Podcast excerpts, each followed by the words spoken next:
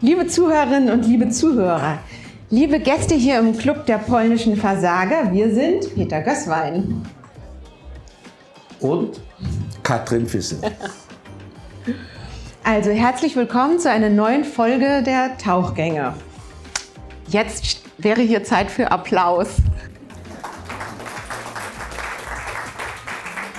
Und als erstes ein Dankeschön an den Club der polnischen Versager für die Gastfreundschaft. Es ist toll, dass wir immer wieder hierher kommen können. Und an Simon, der diese Aufnahme macht und auch die Videoaufnahmen bisher begleitet hat. Und auf besonderen Wunsch von beiden gibt es hier noch die Antwort auf die Frage, was ist ein Tauchgang? Ja, ein Tauchgang ist eine echte Konsumveranstaltung. Sie können Gedanken konsumieren, Getränke konsumieren, und für unsere Beziehung zum Club der polnischen Versager ist es sehr nützlich, wenn Sie viel Getränke konsumieren. Ja, was ist ein Tauchgang? Katrin und ich, wir sind eigentlich neugierig auf das, was die Menschen vielleicht in der Tiefe des christlichen Glaubens so finden, aber auch daneben, außerhalb davon, was ihnen Kraft gibt oder auch was sie noch dabei sein lässt, sie manchmal vielleicht über eine Schwelle getragen hat, und danach fragen wir unsere Gäste. Und Sie dürfen sich jetzt zurücklehnen und einfach nur zuhören. Unser Gast heute, jetzt komme ich zur Vorstellung, ist Theresa Schweighofer. Sie kommt aus der Steiermark in Österreich. Sie ist Professorin für praktische Theologie am Institut für katholische Theologie der Humboldt-Universität. Sie war von Mathematik und Theologie fasziniert, hat beides studiert und man könnte sagen, dann hat die Theologie gewonnen. Sie ist außerdem noch Pastoralreferentin, hat Religion und Mathe an der Schule unterrichtet und ist seit drei Jahren jetzt Professorin an der Humboldt-Uni für praktische Theologie. Und jetzt bei uns hier. Herzlich willkommen. Schön, dass du da bist. Dankeschön. Ja, und für deine Doktorarbeit, Theresa, hast du ja viel mit freien Ritualbegleiterinnen und Ritualbegleitern, warst unterwegs und hast sie ihre Arbeit beobachtet, ihre Vorgehensweise auch studiert. Und wie wir dich verstanden haben, hast du das als Bereicherung empfunden. Absolut, absolut. Ähm, ich bin über die eigentlich ja drüber gestolpert. Mich haben ursprünglich diese Segensfeiern begeistert oder interessiert, die so seit ein paar Jahren, Jahrzehnten mittlerweile fast so üblich geworden sind für Liebende, für Haustiere, für Kuscheltiere, für Motorräder, für was auch immer. Und wenn ich mir so über den Segen Gedanken gemacht habe, sind mir dann irgendwann immer diese freien Ritualbegleiter und Begleiterinnen über den Weg gelaufen. Es sind Menschen, die unabhängig von einer Institution, also meistens unabhängig von einer Religionsgemeinschaft, Rituale anbieten. Primär zu Lebensübergängen. Begonnen hat es mit den freien Trauerrednerinnen, rund um die Beerdigung, weil einfach klar war, dass es immer mehr Menschen im 20. Jahrhundert gab, die sich keiner Religionsgemeinschaft mehr angehörig fühlten, damit nicht mehr konnten, aber auch klar war, Menschen müssen beerdigt werden und man es dann einfach als unwürdig empfunden hat, jemanden einfach nur so unter die Erde zu bringen. Genau. Und das einfach schön rahmen wollte. Genau. Und diese Personen bin ich dann gestoßen und habe sie dann zum Thema meiner Dissertation gemacht. Mhm. ein Thema war ganz besonders wichtig. Darum geht es auch heute, nämlich wir suchen uns jetzt nicht die, ich sag mal sozusagen die Rituale für gutes Wetter aus, sondern das, was wir uns vor allen Dingen auch mit dem Requiem rausgesucht haben, war, dass die mit Tod und Sterben zu tun haben. Genau, das war eben nicht nur der Anfang, das ist auch der größte Teil von dem, was so an freien Ritualen äh, stattfindet oder wo wahrscheinlich insgesamt am meisten Rituale irgendwie mit verbunden sind. Auch innerhalb der Kirche können ganz viele Leute oder viele Leute können auch mit Kirche dann viel was anfangen bis jetzt, wenn es dann irgendwann wirklich so um die Frage von Trauer, von Tod, von Sterben geht. Ich habe mal gedacht, das ist eigentlich wie so eine Art Königsdisziplin, weil man dann an dem Punkt merkt, also ich denke mal so, bei einer Hochzeit wird einem vielleicht viel verziehen, wenn da irgendwie was nicht sitzt, aber bei einer Beerdigung wahrscheinlich weniger. Oder wenn, ja, das ist ein Lackmustest für viele Worte, die dann vielleicht auch entlarvt werden, wenn sie nicht stimmen oder nicht passen. Genau, besonders spannend finde ich es ja dann, wenn Worte eben gar nicht mehr tragen, wenn man merkt, dass man eigentlich primär schweigen müsste, ja, wenn man merkt, die Worte werden irgendwie hohl, ja, auch gut eingeübte Worte. auch die, die man im Theologiestudium lernt, ja, die irgendwann, wo man merkt, so, hm, wenn ich es jetzt ernst nehme, ist das schwierig. Und die Frage, was daran ist dann wirklich noch tröstlich? Was ist echter Trost und was ist eher so vielleicht eine Form von Vertrösten, ja, wo versucht wird, so ein bisschen auch abgetan zu werden. Ja? Also wo darf auch Leid, Schwere, Trauer, dieses ganze, alles, was das Leben halt auch ausmacht, da sein und wann wird es irgendwie abgetan? Du hast ja als Werkzeug, als Fahrzeug das Requiem von Johannes Brahms vorgeschlagen. Vielleicht möchtest du kurz was dazu sagen, wie es dazu kommt und dann machen wir uns mal, würde ich sagen, auf den Weg damit. Sehr gern. Ja, das Brahms-Requiem, das lässt mich schon einige Zeit nicht los. Drauf gestolpert bin ich tatsächlich ähm, über den Chor. Ich bin begeisterte Chorsängerin und habe es mittlerweile dreimal mitsingen dürfen.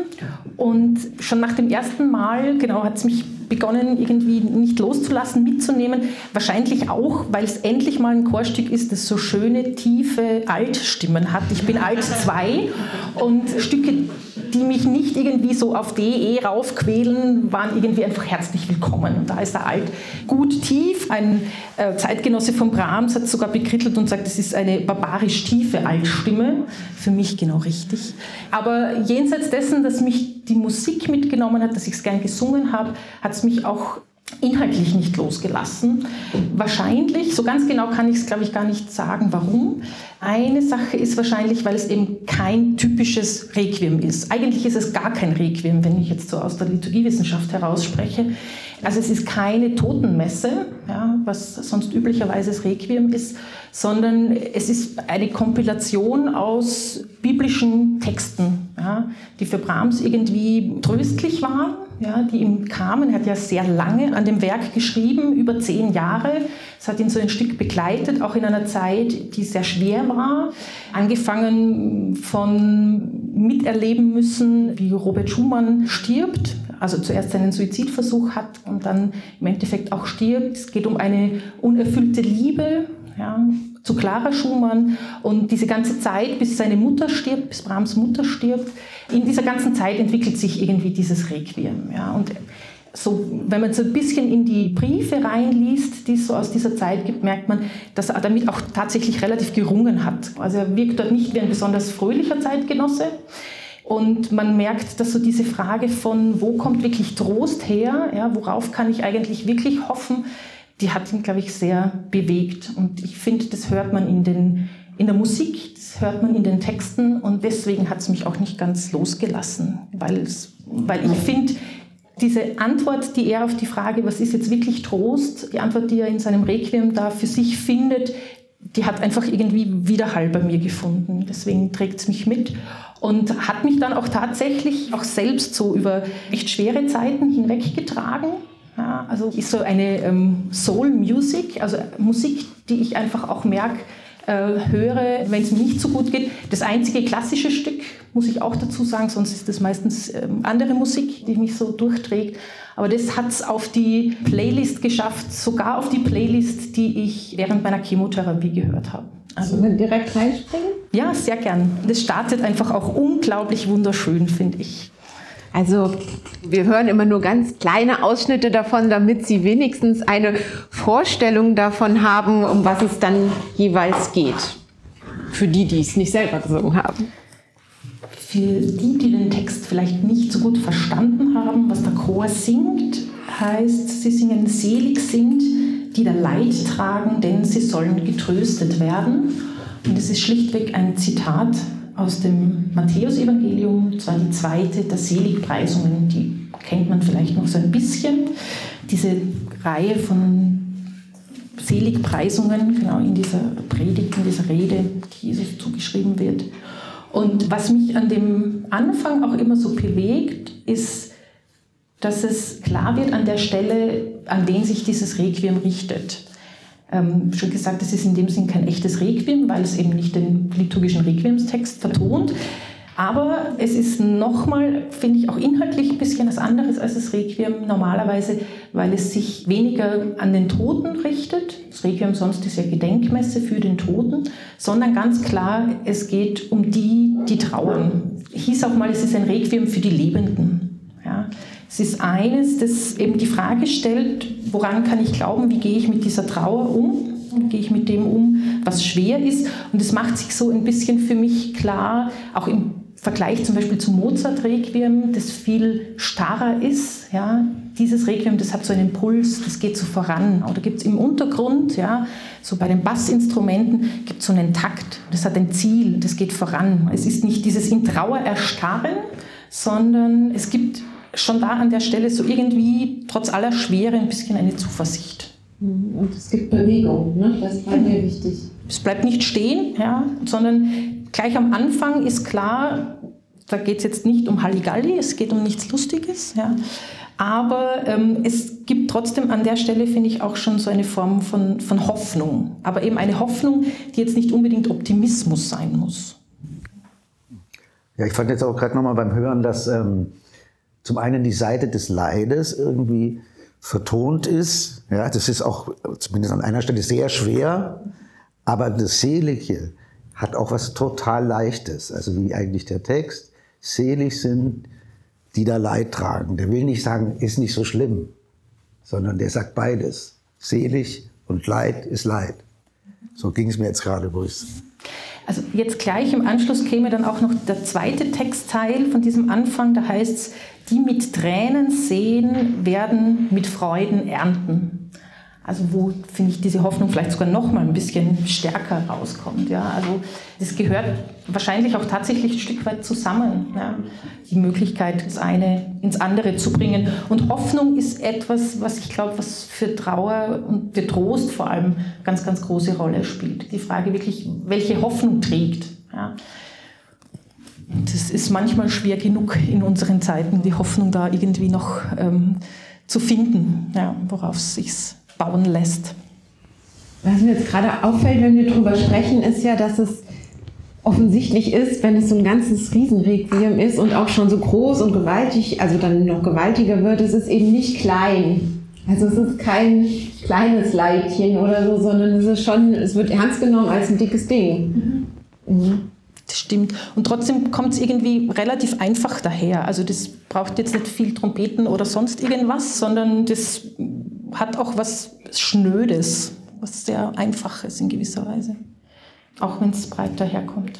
Weil du das gerade gesagt hast von dem nächsten, also ich greife jetzt vor sozusagen mit dem, äh, dass die was man Tränen sät. Ja, da ist ja auch schon das Bild drin, die Tränen. Natürlich muss man die vergießen und die sind einfach da, aber da wächst wieder was. Also das steckt ja in diesem Bild eindeutig drin. Man fühlt sich natürlich nicht so, wenn man meint, aber ja, das, ich finde, das ist wahrscheinlich irgendwie weitergezogen, noch intensiver, diese Trostgedanke aus dem ersten Satz. Genau, das kann man so sagen. Und deswegen ist es manchmal vielleicht auch gar nicht möglich, selbst diese Hoffnung, die irgendwie mit dem Trost einfach zusammen zu haben, sondern manchmal braucht es auch stellvertretende Hoffnung. Ja. Also auch jemanden, der, selbst wenn ich selber nicht mehr glauben kann, dass es irgendwie aus diesen Tränen irgendwann mal was wachsen kann, ja, äh, wenn anderen gibt, der daran glaubt, dass die vielleicht nicht ganz umsonst vergossen sind. Wobei es auch Tränen gibt, die umsonst vergossen sind. Also ich würde sagen, jede Träne, jede Trauer gleich verzwecken zu wollen, ähm, ist aus der Pastoralpsychologie würde ich das jedem in der Vorlesung sagen, ne, Verzwecken von Trauer geht gar nicht. Ja. Und dieses, genau dieses, wirst schon sehen, irgendwann hat alles seinen Sinn, wer weiß, wofür es gut ist, ja, ist der Satz, der klappt in der Situation nicht. Das kann ich mir vielleicht als Tröstende, als Begleiterin, als Seelsorgerin denken, aber eben nur denken und nicht sagen. Heißt das Nicken schon, dass ich die zwei anmachen soll? Ich glaube, wir können schon mal weitergehen. Es kommen noch ein paar Hörstücke. Ich habe Sorge, dass ich mich verquatsche. Ja, damit sind wir im zweiten Satz angekommen. Das ist ein Stück aus der Mitte von diesem zweiten Satz. Ich sage nochmal den Text, denn alles Fleisch, es ist wie Gras und alle Herrlichkeit des Menschen wie des Grases Blumen. Das Gras ist verdorret und die Blumen abgefallen. Zitat aus dem ersten Petrusbrief, das er da bringt. Und bei der Vorbereitung auch nochmal auf heute ist mir aufgefallen, dass interessanterweise ähm, die schweren Stellen von den Liedern rausgenommen haben. Wir haben uns überlegt, was irgendwie als äh, Hörproben jetzt interessant wären. Im Anschluss kommt nämlich gleich ein Tonartwechsel nach Dur und es gibt dann die Aussicht, was bleibt, das ist Gottes Wort wird dann gesungen und das in Ewigkeit und dann kommt so ein richtiges ähm, also auch vielleicht so ein, so ein, Marsch, also das Ganze mit diesem Dreivierteltakt am Beginn hat ja was von so einem Trauerzug, den kann ich vor meinem inneren Auge richtig entstehen lassen und der wandelt sich dann aber dieser Trauerzug, weil es dann weitergeht, die Erlösenden werden wiederkommen, nach Zion ziehen und vor allem jauchzen. Ewige Freude wird versprochen, Schmerz und Seufzen, das wird weichen. Also an diesem zweiten Satz wird ganz klar schon ein Bild gezeichnet von jenseits, von dem, was irgendwie kommen wird. Allerdings eins, das dann vielleicht doch wieder ein bisschen aus der Zeit gefallen ist. Also das Requiem ist schlichtweg auch schon 150 Jahre alt. Ja. Und an der Stelle habe ich mir immer wieder gedacht, wie würde man das heute eigentlich beschreiben? Was, was ist so diese Jenseitshoffnung, Jenseitsvorstellung, die Menschen heute vielleicht noch anspricht? Sind das jetzt wirklich irgendwie die Gerechten oder die Erlösten, die wiederkommen und nach Zion ziehen? Jauchzen ist auch so ein Begriff. Also wie würde man das ähm, heute ähm, sagen? Ja? Worauf hoffen Leute, wenn sie heute irgendwie ans Jenseits denken? Finde ich eine ganz spannende Frage.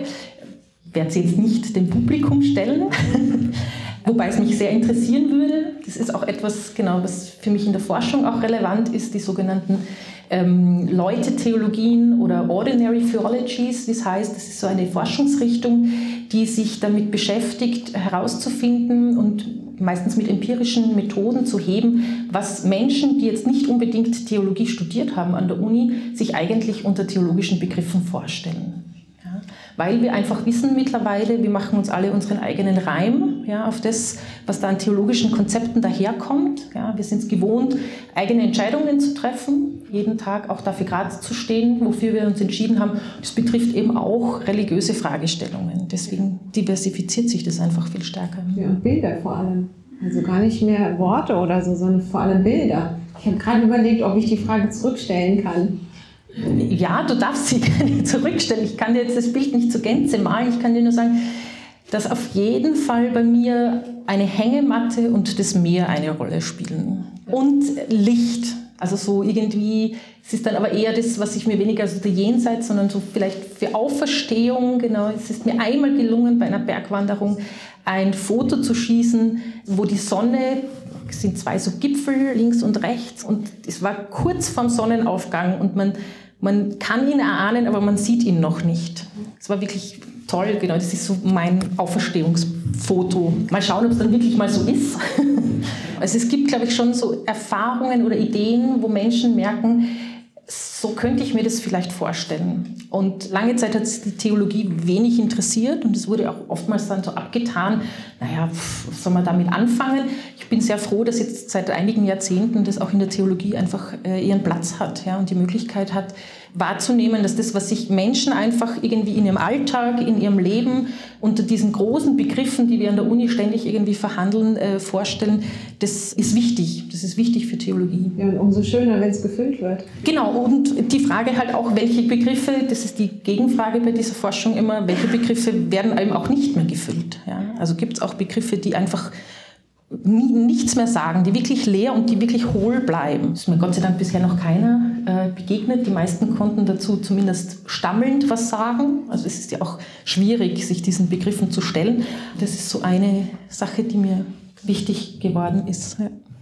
Wir haben jetzt natürlich den Anfang gehört. Du hast gesagt, das, was mich äh, wirklich äh, umgehaut hat, wo ich es jetzt wieder gehört habe, ist diese Walze diese riesige Walze, die sich da am Anfang in Bewegung setzt und einem klar macht, pass mal auf, an der Vergänglichkeit kommt hier keiner vorbei. Denk nicht, dass du irgendwo ein Schlupfloch hast oder so. Ja? Und das, diese langsame und unerbittliche Bewegung ja, hat mich echt wieder sehr fasziniert. Ja. Ich habe mir auch den Begriff Niederwalzen dazu geschrieben. Das hat was ganz Klares und eben kommt niemand aus ja, dieser Vergänglichkeit und der Frage, an was mache ich mich eigentlich auch diesseits fest, ja, was im Endeffekt dann halt doch wahrscheinlich eher verdorrt. Genau. Ja, das ist so die große Anklage für mich. Also so diese Frage, was soll ich mich jetzt eigentlich trösten? Ich sitze da in meinem Leid, in meinem Kummer, ich weiß gerade nicht wohin. Und das erinnert mich so an einen, an einen Schrei ja, nach Hilfe, ja, also ein Schrei an Gott oder nach Gott. Wes soll ich mich trösten? Ich wünsche mir auch schon relativ lang eine Schreikirche, also einen Ort, wo man einfach auch mal richtig laut schreien kann ja, und genau danach quasi rufen kann und äh, nicht nur still in diesen Kirchen sitzen muss, sondern dem auch mal verbal Ausdruck verleihen kann. Das ist was anderes als Klagen, ja? Schreien ist, oder ist es eine ähnliche Bewegung? Schreien, klagen, wütend sein, zornig sein. Fluchen im Falle des Falles, genau. Also mit Adressat dann aber. Aber mit Adressat. Mhm. Ich glaube, das ist äh, auch etwas sein könnte, was Kirche leisten könnte, ja, auch diese Teile sicht- und hörbar zu machen und ausdruckbar zu machen. Und es ist was anderes, wenn ich ganz laut schreien darf, als wenn ich es nur innerlich tue. Ja. Und gerade in einer Großstadt, ich glaube, meine Nachbarinnen und Nachbarn würden sich bedanken, die mir so richtig laut anfangen zu schreien. Ich bin jetzt auch nicht direkt ganz am Land, aber eher am Land aufgewachsen und da gab es dann noch mehr Möglichkeiten und Orte, mal in den Wald zu gehen und das auch wirklich so rauszuschreien. Ja, und das hat was total Befreiendes. Ja. Und beim Singen war das für mich auch immer so ein bisschen dieser Moment. Also so oft kann man es dann ja auch nicht singen, aber ähm, das war so ein Moment, wo man das auch rauskriegen kann oder, oder wirklich auch ausdrücken kann. Also es ist mir eben auch über die Rituale einfach wichtig und, und sichtbar geworden. Es macht einen Unterschied, ob ich mir das denke oder ob ich es auch tue. Ja. Und das ist die Frage. Mhm. Mir fällt dabei, was du sagst, gerade noch was auf, nämlich dass also dieses Schreien und Stammeln und also ich habe jetzt gesagt Stammeln, so darauf wollte ich hinaus, aber dieses Rausschreien oder so kann auch erstmal noch unklar in den Worten sein. Also wenn man sozusagen also in dem Fall jetzt Gott anklagen kann und schimpfen kann und so, dann muss das vielleicht auch noch gar nicht explizit sein, wie jetzt genau das Leid besteht. Man, es, es kann vielleicht erstmal schon die Vorform sein. Also ich empfehle ein langes, lautes A. Ja? Also, oder ein, ein O oder welchen Vokal Sie auch immer gerne haben. Also ich glaube auch, dass es das gar nicht unbedingt braucht, dass ich dann schon quasi irgendwelche wütenden Tiraden oder irgendwas verbalisieren kann, sondern dass es wirklich mal so Form des Ausdrucks einfach auch sein kann. Ja? Wo eben Worte gar nicht mehr tragen. Mich würde nur interessieren, äh, Teil des Textes heißt ja dann auch, Herr, lehre doch mich, dass ein Ende mit mir haben muss und mein Leben ein Ziel hat. Ähm, das ist ja dieser eigentlich der Schrei nach Hilfe. Ich kapiere es nicht, ich kapiere es nicht, es übersteigt mein Bewusstsein, äh, alles, was ich mir denken kann. Und das Einzige, was mir immer noch einfällt, ist äh, sozusagen diese Anrufung an Gott. Woher ist denn der Text? Weißt du das zufällig? Das ist der Psalmtext, und zwar Psalm 39 der Psalmen, also in den Psalmen haben wir natürlich schon innerhalb äh, des Christentums, aber eben auch des Judentums eine ordentliche Tradition der Klagepsalmen, ja, also, und gibt es ja auch Fluchpsalmen. Also in diesen Psalmen findet man alles Mögliche, was eben Möglichkeiten gibt, diese Dinge auszudrücken. Da geht es nochmal darum, und der Text geht ja weiter, und ich davon muss. Und ich davon muss, genau. Und ich davon muss. Also dieses Ringen damit ähm, angesichts des Sterbens von anderen, dass einfach auch klar ist, auch mit mir hat es irgendwann mal ein Ende. Ja? Und diese Kunst des Sterbens. Das haben wir jetzt vergessen zu sagen. Wollen wir einmal den Text komplett aufsagen, damit man wenigstens folgen kann? Nur von dem jetzt eben her, lehre doch mich, dass ein Ende mit mir haben muss. Und mein Leben genau, danke. ein Ziel hat und ich davon muss und ich davon muss. Siehe, meine Tage sind einer Handbreit vor dir und mein Leben ist wie nichts vor dir. Und dann geht es nochmal weiter. Ach, wie gar nichts sind alle Menschen, die doch so sicher leben. Sie gehen daher wie ein Schemen, also schemenhaft, und machen ihnen viel vergebliche Unruhe. Sie sammeln und wissen nicht, wer es kriegen wird. Nun, Herr, wes soll ich mich trösten? Und dann, ich hoffe auf dich. Ja.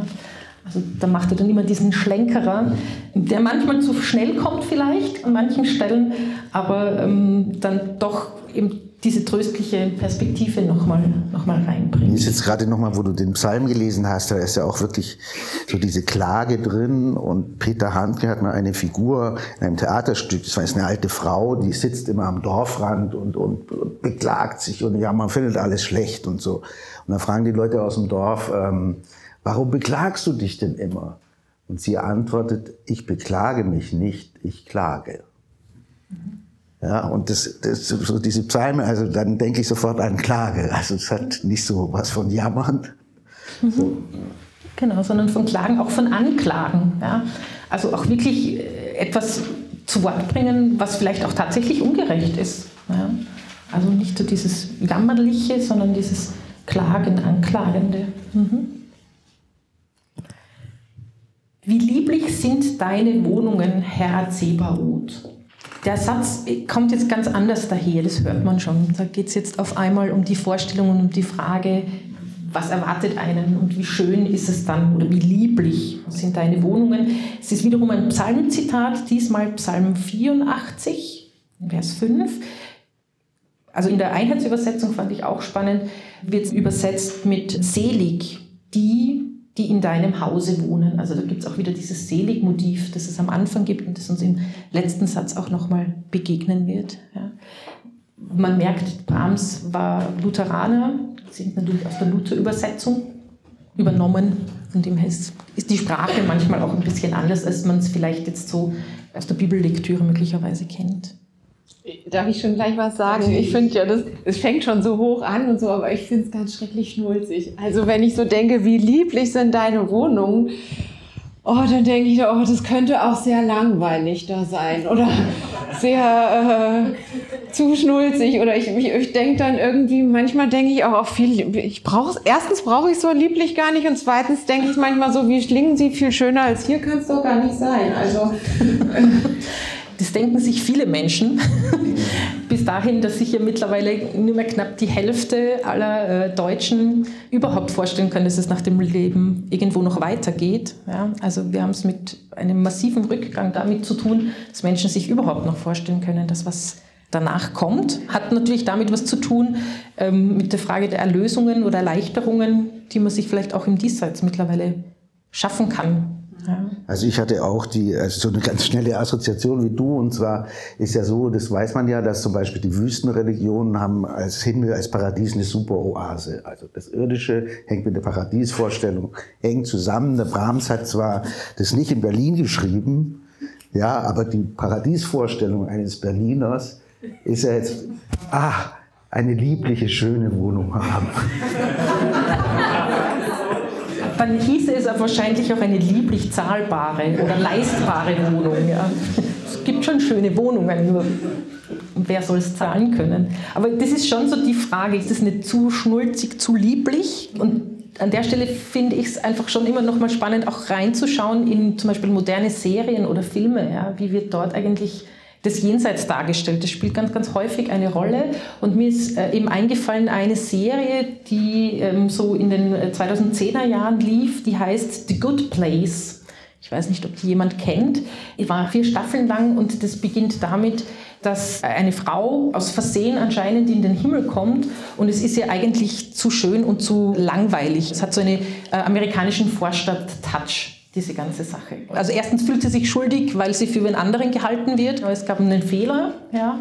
Und sie ähm, lebt äh, eben, glaube ich, für eine Ärztin, wenn ich mich recht erinnere. Sie wird verwechselt und äh, trifft dann aber auch auf andere. Also es passiert anscheinend öfter. Es gibt dann eben auch den The Good Place, gibt es eben auch The Bad Place, der immer wieder vorkommt ohne spoilern zu wollen, ganz so klar, wo jetzt der gute und wo jetzt der schlechte Ort ist, ist es in der Serie dann auch nicht mehr. Also es ähm, gibt dann, Vers aber an das musste ich denken, so die Frage von, was mache ich, wenn es mir im, im Jenseits langweilig wird, ja? Ja, oder wenn dein und meins verwechselt ist. Oder wenn das vorkommt, genau. Ich meine, das ist ja aber auch ein altes Problem. Ich weiß nicht, nicht, dass ich das kennen würde zur Gänze, äh, die ähm, göttliche Komödie von Dante, aber ich glaube, der Textumfang, den die Hölle hat, ist viel, viel größer als das, was man über das Paradies da lesen kann. Weil es ist auch schwieriger, über das Paradies zu schreiben. Ja? Also das hat sich die Vorstellungswelt schon immer, äh, tut sich einfach schwer, weil was soll man da sagen? Irgendwie?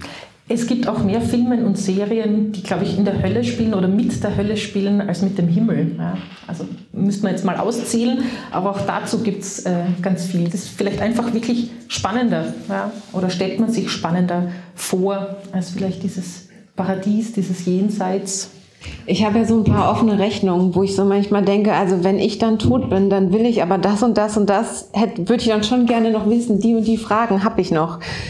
Und dann irgendwann mal hat mich so ein Satz getroffen, äh, ein biblischer Satz, aber ähm, natürlich weiß ich jetzt nicht, wo er steht. Der hieß, dann werdet ihr keine Fragen mehr haben.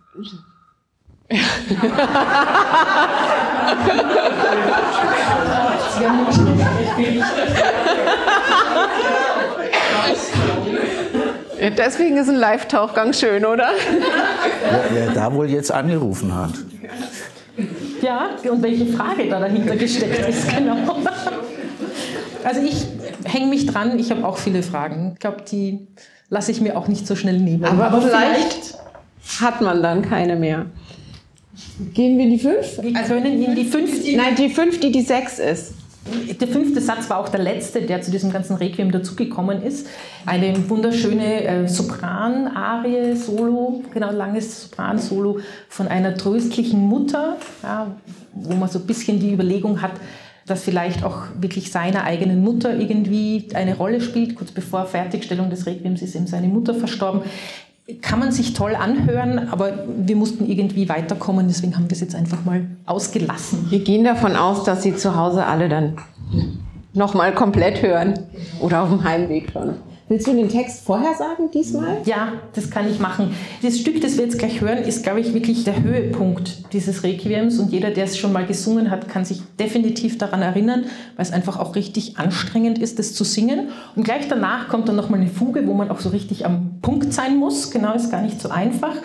Und der Text heißt Tod, wo ist dein Stachel? Hölle, wo ist dein Sieg? Das ist dann diese Fuge, wo man dann auf einmal wieder wirklich am Punkt sein muss und sich richtig konzentriert. Tod, wo ist dein Stachel? Hölle, wo ist dein Sieg? Besonders spannend stelle ich es mir vor, eine, also dieses Stück hatte ja sogar drei Uraufführungen. Es gab eine erste mit den ersten drei, glaube ich, ersten drei oder vier, nein, drei Sätzen in Wien. Aber da hat man dann auch noch alles Mögliche dazwischen äh, gesungen. Dann gab es einen mit eben sechs Sätzen in Bremen, genau eine Uraufführung. Und die fand am Karfreitag statt. Und am Karfreitag das zu hören, das stelle ich mir echt stark vor. Ja. Dieses den Tod auslachen. Ja. Also im Prinzip ist das ja eine Form von, tja, zeig mir das. Wo ist dein Stachel? Wo, Hölle, wo ist dein Sieg? Also dieses Triumphale, das da auch irgendwie dran ist und gleichzeitig was total Leichtes hat. Das hat so was Tänzelndes. Musik tänzelt dann auch dahin. Und ich verbinde damit auch immer so dieses, den Tod auslachen, diese Tradition des Risus Pascalis. Vielleicht kennen Sie das, des Osterlachens. Ja. Gab lange Traditionen, auch in Gemeinden, in denen ich war. Da wird ein Witz erzählt an Ostern. Genau, da wird ein Witz erzählt an Ostern. Also eigentlich ist erst am die Karsamstag. davon. Genau, nee, Nee, aber das, das ist ist- schon, genau, das, das gehört dort dazu. Also in der, in der Osternacht werden Witze erzählt. Manchmal auch mehrere, weil mehrere Witze mitbringen. Und es ist genau diese Haltung, dieses den Tod auslachen. Ja. Das finde ich schon ziemlich stark, ja, wenn man diese Haltung einnehmen kann. Weil es eben nicht die Toten verlacht, sondern den Tod. Ich glaube, das ist die große Unterscheidung, die man machen muss. Also es geht nicht darum, die Opfer irgendwie klein zu machen oder drüber hinwegzugehen oder zu sagen, okay, Kollateralschaden muss halt sein. Das nicht, sondern das ist nicht der letzte Punkt. Ich, ich frage mich nur, wie kommt man da hin? Also dieser, dieser Weg dorthin, wie, dass man auf einmal drüber spotten kann. Also wie, wie schafft er das? Oder wie schafft er das zu komponieren? Oder wie kommt Wahrscheinlich man... kommt man selbst gar nicht dorthin. Ja, das ist wahrscheinlich das, was wir in der Theologie so irgendwie auch mit, mit Gnade bezeichnen. Ja, es ist was, was einem geschenkt wird. Ja, so eine Haltung dem gegenüber, dass das nicht alles und nicht das Letzte ist. Also was mir an der Stelle auch einfällt, passt vom Begriff her auch gut, das ist dieses Konzept, wie es Ignatius von Loyola mit Trost hat. Ignatius von Loyola hat ja in seiner Spiritualität, so ein Kern davon ist auf jeden Fall diese Unterscheidung der Geister und diese Frage, wie komme ich eigentlich zu einer guten Unterscheidung. Und in dem Zusammenhang bringt er auch den Begriff des Trosts hinein, genau, also was tröstlich ist. Und für ihn ist aber Trost kein Gefühl, es heißt dann auch mal kein Bestätigungstrost, ja, also nicht unbedingt das Gefühl, dass das jetzt richtig ist, sondern es ist wirklich so eine Form der Weltwahrnehmung. Und zwar eine, die eben auch das Schwere mit einbeziehen kann. Ja, und ähm, auch das Schwere als Teil dieser geliebten Wirklichkeit wahrnehmen kann. Vielleicht fühlt sich dieser Trost als Weltwahrnehmung genau so an das einfach mitzunehmen. Und aus der Position heraus kann man dann vielleicht auch diesen Tod verhöhnen. Also ich habe es auch sehr gehört als eine ungeheure aggressive Musik. Die geht schon zur Sache. Also Worte wie Trost würden mir da nicht mehr einfallen, aber das Verhöhnen oder die Aggression, sich da wirklich gegen was aufzulehnen, die habe ich jetzt halt an dem Teil, den wir gehört haben, ja, fand ich, war die unglaublich stark, so diese Dynamik. Hm, langsam überzeugt ihr mich. Ich denke jetzt gerade, vielleicht sind es auch dann einfach unterschiedliche Personen. Also unterschiedliche Personen in unterschiedlichen Stadien. Wir haben vorhin hast du davon berichtet oder hast du gesagt, dass es stellvertretende mhm. Hoffnung gibt. Ja, dass wenn ich am Boden liege äh, und trostbedürftig bin, dann kann ich mir das ja nicht selber geben. Es muss von außen kommen. Aber wenn es außen unterschiedliche Sachen gibt, wie den Spott gegenüber dem Tod, wie den Trost, wie die Hoffnung auf was anderes, dann ist es schon mal da. Ich wollte sagen, es muss nicht alles in einer Person sein. Es reicht vielleicht, wenn es da ist. Vielleicht auch nicht zur gleichen Zeit. Ich glaube auch den Satz, oder kann man nur schreiben, wenn man auch den Satz unterschreibt, ich weiß, dass mein Erlöser lebt ja. Also auch etwas, was dieses Requiem besonders macht. Das, Hatten wir den schon? Habe ich den überhört? Nee, nee, nee, nee, nee, nee, nee, der kommt auch gar nicht vor. Bei Brahms spielt Christus und die ganze damit zusammenhängende Soteriologie, also Lösungslehre, überhaupt keine Rolle. Der kommt nicht vor, war auch ein Problem. Genau, am Karfreitag wollte man den dann unbedingt noch mit hineinschreiben, gab es Briefwechsel.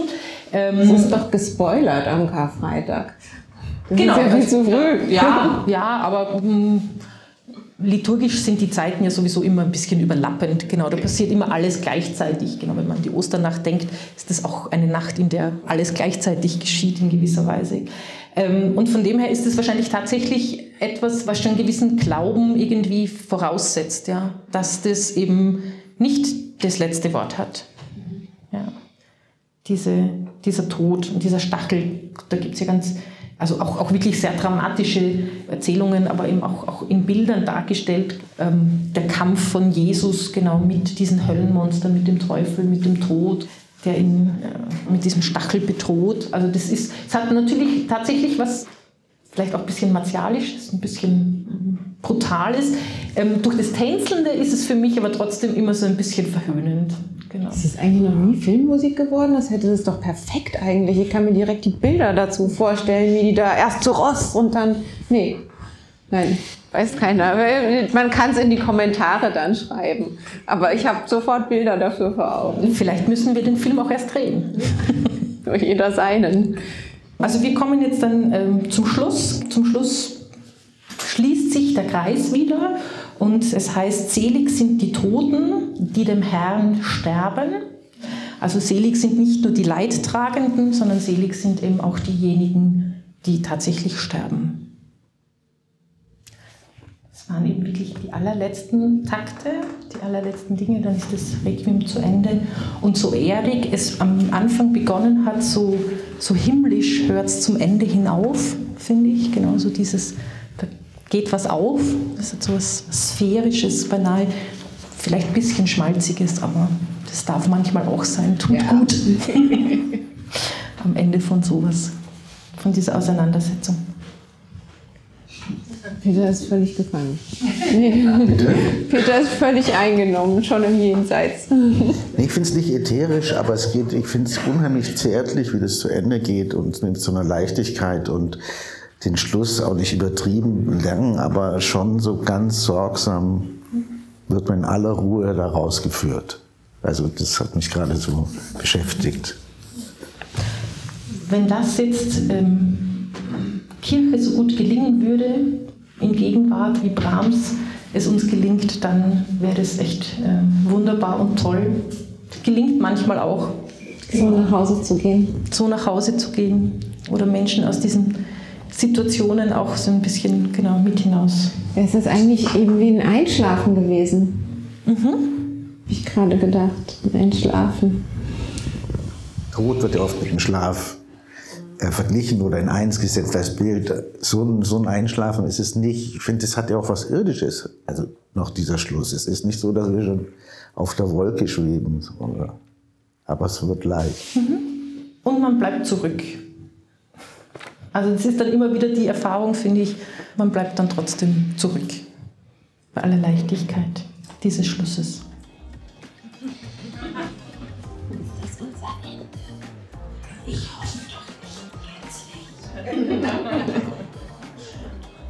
Dann sage ich, es gibt jetzt eine kurze Pause. Ja? Okay. Also mit den Regieanweisungen üben wir noch sozusagen. Also, ich sage Theresa ganz herzlichen Dank, dass du uns durch dieses Requiem geführt hast. Das war toll. Und sage ich auch. Dankeschön.